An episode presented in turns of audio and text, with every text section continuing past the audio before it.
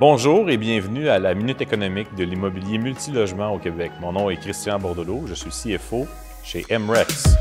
Aujourd'hui, à la Minute économique, on va parler de, la composition d'un portefeuille d'immeubles. Donc encore là, on prend des questions. N'hésitez pas à, aller inscrire vos questions suite aux vidéos. Et puis on en fait une liste, puis on va tenter d'en répondre le plus possible. Euh, donc la question est, quelle est la meilleure composition d'un portfolio d'immeubles? Euh, merci, euh, docteur Bordelot. Donc, euh, la meilleure composition d'un portfolio, on pourrait penser que c'est un peu finalement le même principe qu'avec un portefeuille d'actions. Donc, on veut avoir une certaine diversification. Probablement que vous êtes déjà dans le marché, vous allez, voir votre conseiller chez Desjardins ou à la banque ou quoi que ce soit, et on vous parle toujours de diversification, diversification. Peut-être vous êtes lassé de ça. Mais la diversification, qu'est-ce que c'est? Évidemment, c'est une distribution du risque évidemment, il y a différents types de risques. Donc, il y a des risques systémiques. c'est très difficile de.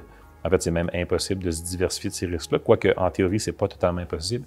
Et il y a des risques évidemment indiosécratiques, il y a des risques sectoriels.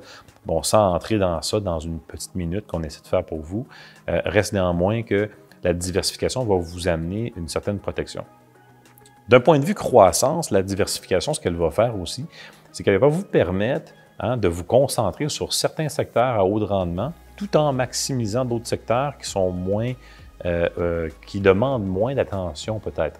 Donc, euh, par exemple, vous pourriez avoir, je dis n'importe quoi, mais vous pourriez avoir un projet de, mettons, de 26 logements neufs avec un rendement de 7% Là, vous dites, ben moi, j'aime pas ça, c'est pas assez 7% j'ai envie de faire du, du, 20 du 30% du 40% Moi, je suis juste à Rosemont, je, fais des, je fais des optimisations à côté. Ben, c'est très, très bien. Et pendant que tu es en train de faire ton optimisation, puis que tu es concentré sur ça, c'est possible en plus d'avoir ce beau, ce beau 7 %-là et cet immeuble-là se paie tout seul. Vous n'avez pas beaucoup de temps à mettre dessus. Et ensuite, au bout de cinq ans, on a un levier économique extraordinaire euh, et donc qui vient renforcer ensuite les autres secteurs. Donc, il y a aussi, d'un point de vue croissance, des stratégies. Ça ne veut pas dire que ça va marcher pour tout le monde. Peut-être qu'au niveau de votre capacité et votre pouvoir financier, vous n'êtes pas capable d'avoir deux choses en même temps.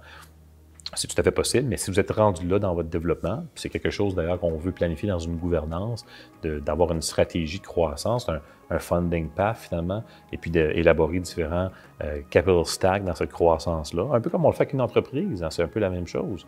Et, et de cette façon-là, on veut penser aussi à la diversification en termes de risque, en termes de croissance et en termes aussi d'allocation du temps. Et tout ça, c'est très, très important lorsqu'on veut grossir et puis finalement en faire de, notre empire immobilier une entreprise.